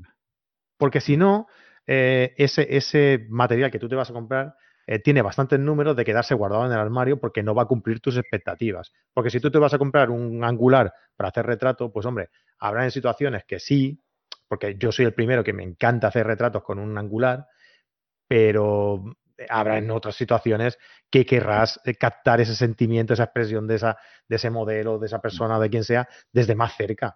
Y es imposible, con un gran angular desde cerca no, no lo reflejas bien. Mm. Entonces, tienes que saber que si te vas a comprar un, si vas a hacer retrato, tienes que comprarte una cámara y un objetivo eh, que sean buenos para eso, ¿no? O sea, sea práctico, que, sea práctico para ello. Yo siempre digo lo de la regla de los 10. Si a ti ha habido 10 veces que lo has necesitado, cómpratelo. Hay gente que lo baja a 5. Bueno, pero pasa, ¿no? Mm. Me voy un día y vente veo buitres y mi amigo tiene un tele y digo, hola, qué chulo, a ver fotografías a los buitres, ¿qué tal? ¿Cuántas, ¿Cuántas veces más vas a ir por el campo y se te van a aparecer unos buitres. pues seguramente una, a lo mejor, o a lo mejor de ahí sale una gana, ¿no? De fotografiar pájaros, ¿vale? Aves, ¿vale? Muy bien, pero, pero espérate, haz varias pruebas y antes de lanzarte. No, te quema el dinero, hay gente que le, quema. Sobre todo con material que, vale tanto dinero, es que mm. hay que pensárselo, ¿eh? No, sí, yo el otro día oí un chiste muy bueno, dice, si tú, si tú quieres que tu hijo, tus hijos no se metan a la droga, enséñale fotografía. No vas a tener dinero nunca. Es verdad. Pues, oye, eh, pues ah, tú, desde el podcast este de Vivir de la Fotografía, sí. Ah, ¿qué aconsejas? ¿Hacer podcast de más de una hora o de menos? Estamos a tiempo de acabarlo ya en menos de una hora. yo soy de los que piensan que el podcast, aquí te diría yo, pero ¿para qué lo quieres? claro, mi idea, nuestra idea de podcast es la gente que va a entrar a trabajar a las 7 de la mañana y tiene 20 minutos en el atasco. Entonces, nuestro target es ese de gente que tiene 20 minutitos, 10. A ver, te estoy hablando de eso, o el que va al baño, me da igual. Pero son mm, pequeñas eh, licencias que tenemos con ellos de huecos, de momentitos, para aprovechar. Los que es una hora, dos horas, es ya café para cafeteros. Quiere decirse gente que le gusta sentarse y editar. Es otro target diferente. No es ni mejor ni peor. Yo al final me, me meto todos ahí, pero. Nuestro, nuestro target es gente que le gusta escuchar a Fran Nieto, o sea que ya cuadra. Sí. Con una hora de programa ya cuadra. Pobrecito, lo tengo, lo tengo, lo tengo castigado con él. Yo, tengo pendiente un día conocerle, porque igual. Eh, es una pasada de persona. ¿Sabes qué he hecho ahora? Eh, ahora hemos eh, hago con así aprovecho también y meto yo la cuña, porque si no la meto yo. hago un programa con, con Fran Nieto, eh, que cuando saque este podcast me imagino que ya lo habremos estrenado, en el que me propuse un reto muy serio, muy serio y, complicado, ah, de hacer un programa en YouTube junto a Fran Nieto y junto a Javier Alonso, que tampoco habla, pobrecito, eh, eh, pues un programa con cada uno, diferentes, ¿vale? programas cortos, ¿vale? Ostras. Cortos hablando de composición. Imposible. Y te voy a decir, te voy a decir que por lo menos los tres primeros vamos bien. Vamos bien. ¿Qué, tienes? ¿El, reloj allí con el de explosión, ¿no? Y la cuenta atrás. No, es, es, intuición. No, no, soy, no soy quien para cortar al maestro. No, no sé quién. Pero, pero no, no, lo digo en serio, ¿eh? Nos hemos. Eh, cuando yo le dije, Fran, vamos a hacer este programa donde la gente nos va a enviar sus fotos y vamos a comentarla, vamos a comentar la composición de, esas fotos, ¿no? Ah, pero tienen que ser capítulos, tío, cortitos. Quiero capítulos cortitos. Digeribles. Exacto, que, alguien que entre, que, ponga su foto o alguien que quiera aprender eh, composición a través de la crítica de, su fotografía o de las de otras personas, eh, pero que lo consuma, ¡pum!, en píldoras, ¿no? Sí. Y sí, sí, oye, de momento va bien. La cosa de momento pinta bien. Y nada de eso.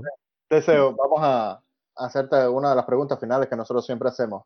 Eh, danos unos cinco consejos para los fotógrafos que empiezan nuevos. Hostia, no le digas cinco. Uy, es que como digas cinco, yo me tiro cinco horas aquí. Vale, yo te digo unos, unos tips, unos consejos para los fotógrafos que están empezando. Eh, equilibrio. ya que eres profesor. Sí. Equilibrio sería la palabra. La primera palabra que se me viene a la cabeza, porque cada vez veo más gente que yo veo más vídeos de YouTube, leo más foros, escucho más podcasts, tal, pero luego no salen a hacer fotografía. Pasaba antiguamente con las, la gente que estaba en la biblioteca, ¿no? Y estaba leyendo y sabía mucho de fotografía, pero luego, dentro de lo que cabe, practicaba más o menos. Pero es que ahora, eh, como podemos consumir eh, YouTube en cualquier lado, o como digo, vídeo, eh, audio, tal, pues sí, pero luego a la foto no le echamos tiempo y me he visto 200 talleres o cursos o incluso me he comprado formación, pero luego no la he practicado. Entonces tiene que haber un equilibrio. Si yo le dedico dos horas a la formación, dos horas a la práctica. Yo os le doy mucha caña a los alumnos. Igual, ellos vienen una hora y media a mis clases. Digo, yo os, preparo en un gimnasio, os pongo a tono para que luego en, verano puedas sacar molla y puedas hacer la foto. Pero claro, si tú durante la semana no practicas más días, pues está claro que no vas a llegar. Vas a llegar con tono, pero no vas a llegar fuerte. Y en este caso pasa igual. Entonces, un equilibrio. Tantas horas hago de formación, tantas horas hago de práctica. Eso es fundamental. Me encanta ese consejo, tío.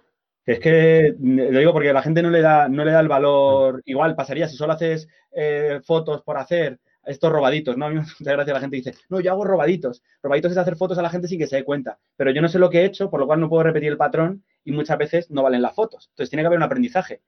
Entonces, a la segunda, el segundo truco sería que una vez que hagan una sesión, una salida fotográfica lo que sea, ese mismo día, o si acaso el día siguiente, pero no mucho más tarde, repasen las fotos y vean eh, de la foto que veo qué es lo que me gusta y qué es lo que no me gusta. Esto pasa como en el examen. Cuando tú te salías de un examen y, y decías, si la pregunta tal, ¿cómo ha salido? Uf, era esto. No me digas que era. Yo lo he hecho al revés. Pues aquí pasa igual. Tú llegas a la foto y dices, ostras, me sale trepidada o se me ha ido el foco al fondo y en vez de enfocar al modelo. Claro, si eso lo haces después de un mes, te, pues te vas a mentar a tu familia, hmm. pero no, no ha habido un aprendizaje directo. Tiene que haber el aprendizaje en, poca, en el poco tiempo. Entonces yo muchas veces repaso las fotos cuando vuelvo, si voy en transporte público o aquí en casa las vuelco y soy de los que nada más sacarlas ya me pongo con ellas. Hay gente que le deja 15 días de barbecho, un mes, pero creo que se está enfriando y, ahí el cerebro ya no se va a acordar si esa foto era porque hacía mucho viento, porque habíamos malas condiciones de luz, el modelo no, ¿sabes? Entonces yo creo que es un repaso de fotos viendo lo positivo y lo negativo, ¿vale? Y luego, eh, como crítica, le diría que tanto él quisiera comunidad con el resto de compañeros. ¿Que no conoce a nadie fotógrafo? Bueno, hay, ya sabéis, mil foros en Facebook, en Instagram, tal, para conocer a otra gente fotógrafa y para aprender. O sea, que yo hoy estoy aprendiendo de vosotros y aprendo de un montón de gente. Y mucha gente se piensa, antiguamente, como decíamos, el pensamiento de garrapata, ¿no? Este viene a saber información. No, yo hablando contigo, pues estoy seguro que veo cosas chulísimas. Hoy he conocido a gente que no conocía, hemos estado hablando de cosas muy interesantes y al revés, al final nos, nos nutrimos. No tiene que ser igualado, pero al final existe eso. Entonces, si tú eres un fotógrafo o fotógrafa que estás empezando y no sabes, no tienes un, dos, tres compañeros con los que caparte de hacer fotos, con los que criticarte, que esto sería ya el cuarto punto, ya casi me acerco a los cinco de forma rápida, que sería, cuando hagas una crítica, primero destaca lo bueno y luego di qué es lo que tú mm, mm, mejorarías, cómo lo cambiarías. No digas, esta foto es una mierda o no me gusta, porque no me gusta, no me vale para nada. Entonces dime, vale, de la foto siempre hay algo que nos gusta nos ha pasado muchas veces que, como digo, en el cole nos enseñan siempre a destacar lo negativo. Yo tengo alumnos que digo, a ver, ¿qué te gusta de la foto? Ah, pues no lo sé. Digo, el próximo año os tenéis que apuntar un curso de quererse más, porque, porque no me vendéis la foto, no.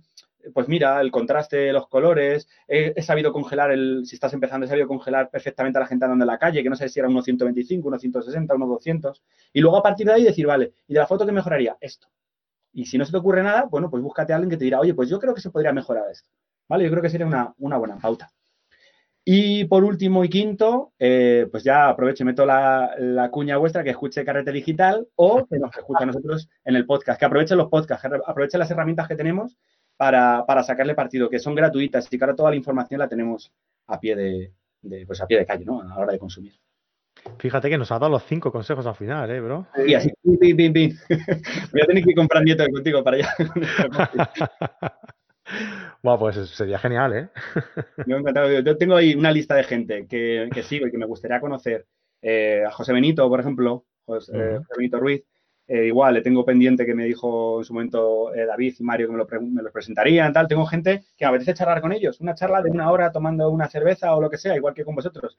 Cualquier día que os paséis por Madrid, tenéis hueco. Yo cuando viene gente y si tengo el huequecito, yo tengo la agenda del ministro tengo que estar ahí echando cálculos. Tú vienes esta hora, yo, yo cambio esta hora. Pero, pero, sí que me gusta. No te preocupes, el día que yo me pase por Madrid me voy a hacer foto contigo. Con José Benito no te tiras una hora, ¿eh? No, no, ya lo sé yo. Es para pillarle mucho tiempo. Sí, sí, sí, desde luego. bueno, oye. invitado a Miami. Ah, Joder, si hay gente invitada a Miami, madre mía. Pero que no vienen, los cabrones le pesa el culo en España. Ya ves. Me, llegas a pillar el año pasado y me había, me había pasado por Miami. Ahora ya este verano Centroamérica, si no, sí subía para arriba. Muy bien. Oye, Teseo, eh, pues joder, mm, ha sido un placer tenerte aquí, de verdad. Eh, la verdad es que es un tío muy majo, tío. Oye, mira, te lo digo así de, claro. Eh, no te conocía personalmente y, hostia, yo creo que a partir de ahora lo primero es que si voy a Madrid te voy a llamar, eso ya me lo has dicho. igual, eh, como digo, a colaboraciones, a tomar lo que sea. Sí, como digo, siempre que se tenga tiempo y gente que haya interés de, eso, de hacer cositas, de moverse y tal, yo estoy encantado, la verdad. Genial, y, lo mismo si tú... ha tanto que, como digo, al final tienes que también dar tú por tu parte. Sí, tanto que sí. Si tú vienes para Barcelona, igualmente estás súper invitadísimo y, y nada, tío, que con los brazos abiertos. Tengo muchísima gente que me dice, monta ahí un workshop, una casa rural en Barcelona, monta tal, y estoy siempre, es que no lo sé, es que me da, no es que me parece, es que requiere más, más, planificación. Pero, pero bueno, si cae la breva y me animo, te aviso. Perfecto, ya sabes dónde estoy. Ya. Me interesaría a mí. ¿Cómo las, casas, rurales, por ejemplo? Uy, en Miami se podría hacer, pero la cosa, bueno, habría que tener equipo allí. De hecho, hace ya, el año pasado estuvieron dos eh, personas, una de México y otra de Guatemala, midiendo a ver si podíamos gestionar algo, de irme para allá, incluso con algún fotógrafo aquí de Madrid, eh, pues eh, si es lo que quería comentar a García o algún compañero más, pero igual, al final es complicado porque luego todo eso, pagar los vuelos, pagar todo, son un montón de gastos. Pero eso yo lo sigo pensando. Creo que un día sería un pepinazo coger y decir, venga, cuatro o cinco fotógrafos de España, eh, que, la gente, pues que, eso, que quiera vernos, que nos reconozca, que, que valore nuestro trabajo e irnos a hacer una ruta por ahí. Eh, en plan, varios países o varias ciudades grandes. Creo que igual, tener tirón. Igual te voy a avisar cuando me vaya para. Yo vivo viajando a Cuba, yo soy cubano originalmente. No se me nota mucho, pero soy cubano. Eh, eh, te voy a avisar para cuando vaya a Cuba para ver si tienes un hueco y te pasas por allá. Sí. Guay. y, te pasas por allá en un. Sí, así, con un Oye, yo. en un momento que tengas libre.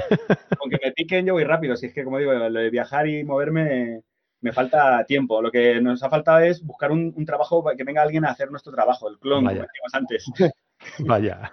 Bueno, pero la pregunta que no sé, parece que no me entendiste bien. ¿Cómo haces para encontrar las casas rurales cuando das workshop? Ah, disculpa. Eh, ¿Cómo lo hago? Pues eh, escaneando, como digo yo, buscando mil posibilidades. Primero, lo que hago es buscar en los, los portales típicos, como puede ser Booking, Airbnb y eh, Top Rural y demás. Y luego lo que hago muchas veces es, que es un truco que, bueno, lo de pelo, una vez más, lo que hago es llamar a los ayuntamientos de los pueblos preguntando por el bar. O me quedo con los teléfonos del bar. Y en el bar pregunto si hay alguna casa rural de alguien allí. Entonces, eso hace que me quite el intermediario y pueda contratar casas rurales más económicas. Oh, ya. ¿Y el Airbnb no han tenido problemas de, eso? Por ejemplo. Eh, no, a ver, siempre, siempre tenemos la coña de que, de que en cada casa hay algo, mm, no que pase, pero siempre hay algún contratiempo y las fianzas están ahí que sí que no. Por ejemplo, la primera casa que hicimos en las bañeras con purpurina, que fue espectacular.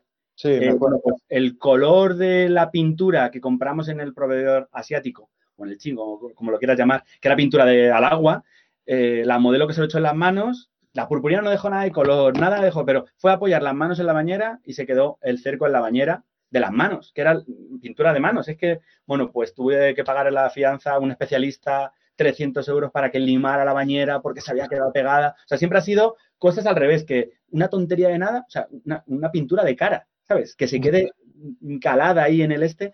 Entonces, bueno, eh, pero en principio, en principio, no he tenido problemas. Como te digo, intento también, les cuento lo que voy a hacer, les, intento, les digo que voy como un grupo de fotografía y tal, y paso un poco sobre aviso. Y como te digo, no todas las casas valen porque a mí me resulta muy complicado encontrar casa como mínimo para 16, porque generalmente somos, son 12 fotógrafos, 4 modelos, eh, y yo y más el ayudante o los dos ayudantes que puedo llevar, tal. Entonces, mínimo tenemos que ser 16 de ahí para arriba. Y luego que sean camas separadas, que parece una tontería, pero todas las casas que son multitudinarias son camas dobles o cama, cama familiar. Entonces, claro, no puedes decirle a dos personas que no se conocen de nada que se metan a la cama y a, dormir. Eh, sí que es cierto que tengo la suerte que hay un rebote del 80%, o sea, siempre hay ocho personas que repiten de una casa a otra, que es brutal, y son de los que me dicen, eh, en cuanto saquen la casa, me pille, me la reservan, me da igual lo que cueste, la gente que venga y el sitio porque les flipa tanto y han visto el buen rollo, también hay, como digo, se crea una sinergia muy, muy positiva. Eso suele pasar también mucho en los viajes fotográficos. La gente al final no tenía tanto por ir y han hecho amistades y, se animan, ¿no? Entonces, como digo, las casas son complicadas, yo a lo mejor fácilmente le he hecho 12 o 15 horas hasta que encuentro la casa ideal. Y luego, como las cambio, cada casa es diferente. Los modelos son diferentes y los estilismos son diferentes. Entonces, sí que hay gente que me ha echado, entre comillas, en cara, es que es muy caro. Y otros fotógrafos que me dicen, es que es muy barato. Bueno, yo tengo un precio ajustado para mis cuentas y que me cuadra perfectamente. No, no voy a hacerme millonario con una casa rural fotográfica ni con dos, pero, joder, yo me lo paso. Por lo que ya son la experiencia de ayudar a la gente, las fotos que te, te traes y el, yo, como digo, tengo el corazón de monitor de tiempo libre, de organizar y de, gestionar. Entonces, eh, yo me lo paso teta, me lo paso genial. Genial, hostia, qué guapo, qué guapo. Eso, eso es primordial y súper importante, que, que, te lo pases bien tú. Es que me digo yo, no, cuando terminas de cenar, te apetece irte a tumbarte y ponerte una serie en Netflix y quedarte ahí. No, a mí no me apetece, o sea, sí me apetece, pero hay algo en la cabeza que dice, ostras, y si has pensado en las casas, pero vamos a abrir un poco más a ver si tiene caballos. Podríamos hacer una sesión con caballos, por ejemplo. Vale, voy a, buscar modelos que sepan eh, equitación o hípica. Ya vas te lo preguntaba como igualmente como un consejo a los fotógrafos, por ejemplo, porque ya yo tengo, yo utilizo los hoteles. Yo no utilizo Airbnb, pero bueno, me hay muchos fotógrafos aquí que lo utilizan.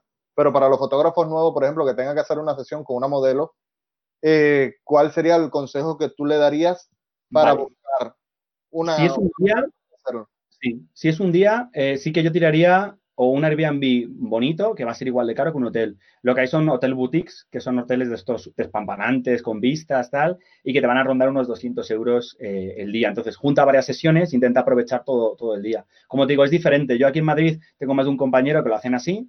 Eh, claro, yo quería hacer algo un poco diferente, que haya, que realmente que se moje la gente todo el fin de semana. Es más agotador, pero también es otro, es otro estilo. Y, una cosa que quería destacar en este caso, que, el otro día me escribió otro fotógrafo, oye, mira, que te están copiando, hay gente ya que está haciendo las casas rurales fotográficas. Y yo digo, pero a ver, primero no lo he inventado yo, estoy seguro que haya alguien que se la que llevará años. Lo que pasa es que a lo mejor no nos he enterado. Yo aquí en Madrid sabía que había una chica que lo hacía hace tiempo, pero lo dejó de hacer tal. Entonces, yo no estoy inventando nada. Y lo, el truco que os he dicho de llamar los ayuntamientos está estupendo. Pero claro, al final tienes que tener eh, la confianza de la gente para hacer el taller. Y luego echar los números y, que, se llene. Yo me estoy gastando pues bastante dinero en la casa. Tú piensas que las casas rondan un mínimo de 2.000 euros o lo mismo que me gasto en modelos, en material. Entonces, como digo, es, complicado y, la gente dice, ostras, me, va a robar o... O sea, para que habla, lo que hablábamos antes, ¿no? Ese, contra. Y como truco, como decía, lo que a lo mejor está chulo es que te juntes con otro fotógrafo, con dos, o tres fotógrafos, e incluso compartáis el espacio y si queréis, la modelo, si, si una modelo profesional remunerado, compartid los gastos y tenéis un par de sets eh, diferentes con dos modelos diferentes, cuatro fotógrafos. Y os va a salir mucho más económico que a lo mejor tú solo e incluso a la hora de trabajar hay muchos modelos, si, hacemos desnudo o hacemos eh, algo más erótico, que a lo mejor con un solo fotógrafo, si no le conocen, se corta más. Pero tú dices que va a decir cuatro fotógrafos como lote, eh, si alguno de ellos toman referencias, yo no, no me canso de mandar referencias a modelos que me escriben, oye, este chico dice que te conoce. Yo digo a los alumnos, si queréis, eh, si una modelo no sabe si hacer una sesión con vosotros, decirles que hablen conmigo. Porque yo los alumnos tengo gente que llevo conmigo tres o cuatro años y pondría la mano en el fuego sobre ellos. Al igual que me ha pasado, me ha pasado dos veces en, la carrera, de coger a dos personas y decir, tú fuera, toma el dinero, hasta luego.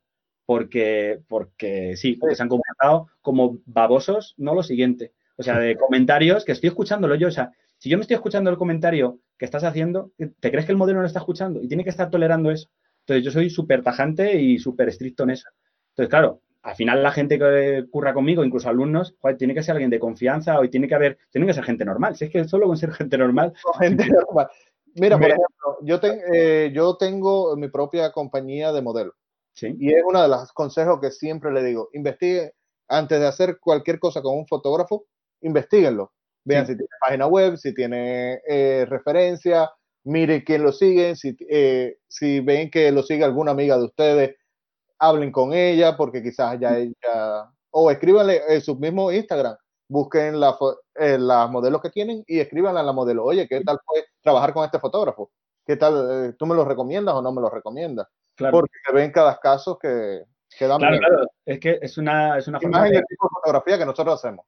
Sí, y, igual con las modelos, ojo, eh, que a mí me ha pasado también de trabajar con modelos que, han llegado al estudio eh, con el móvil así. Hola, ¿qué tal? Hola. Se sientan, la peinan, la no sé qué, hacen las fotos, cogen el móvil y se van. ¿Están haciendo su trabajo? Sí, pero yo no trabajo con una persona que, no tiene personalidad, o sea, que no, que no se la puede hablar o que no va a estar, yo qué sé, no te estoy diciendo que seas mi amiga de la muerte, pero te estoy diciendo que haya un feedback y que yo intente, eh, a partir de tus experiencias, jugar un poco con eso, hay un crecimiento. Entonces, me ha pasado con modelos y decir, ostras, yo que no, entonces a las que voy contratando o a las que voy tirando para las casas, yo antes he tenido que haber alguien que haya trabajado con ellas si no han trabajado anteriormente conmigo.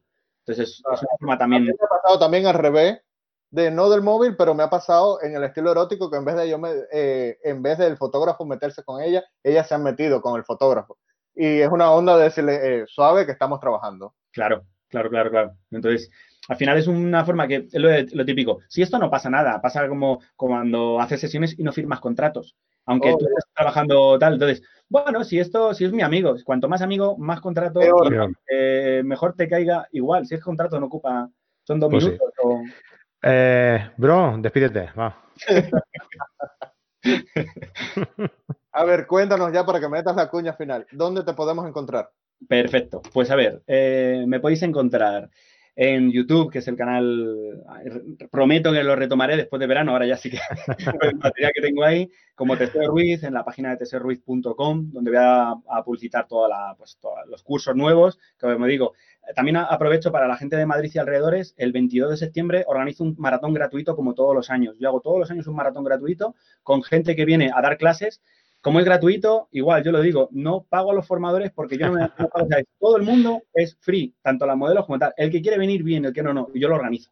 Entonces, este año ya tengo varias personas que van a venir a dar charlas sobre especialidades. Hay gente que va a hablar de cómo montar una, una distribuidora desde la foto del vídeo y yo relleno un poco el resto. ¿Qué hago? Pues el típico curso de, retrato de iniciación, el de Lightroom de iniciación, tal. Y luego este año quería hacer un fotocall, eh, seis fotocall a la vez para que la gente por turnos de 15 minutos vaya trabajando como si fuera un circuito y vaya cambiando de forma gratuita. Voy tirando de modelos que pues se le gusta estar, como digo, un poco ahí en el, en el ajo, estar metido dentro de los lados y de esta forma, como digo, organizar algo diferente. Esto será el 21 y el 22 de septiembre. Y a partir de ahí es el, inicio. Yo llego el 18 de viaje de Centroamérica. y ya te pones a trabajar en eso. por eso ya tengo que estar preparando el cartel, ya tengo que dejarlo todo preparado, todo programado. Y luego ya, como digo, empezamos con los cursos, los viajes. Y como puntilla final, pues eso, recomendaros para la gente que quiera íntegramente vivir de la fotografía o sacas un beneficio, sobre todo ver un poco si hay posibilidades, si no, al fin y al cabo, creo que es eh, información muy chula que aunque no vayas a vivir de ello, le puedes, eh, puedes aprovechar y que son puntos de vista diferentes. Al final es una forma de completar otro tipo de formación, que es vivir de la fotografía.es. Nosotros estamos subiendo un podcast cada lunes eh, a las 7 de la mañana en la plataforma de podcasting y a las 8 de la tarde en, en YouTube. Hora española. Hora española, correcto. Perfecto, pues oye, luego me, pasas todos los enlaces si quieres, ¿vale? Y los pongo en las notas del programa para que la gente pueda ir directamente al, al, que le interese, ¿vale?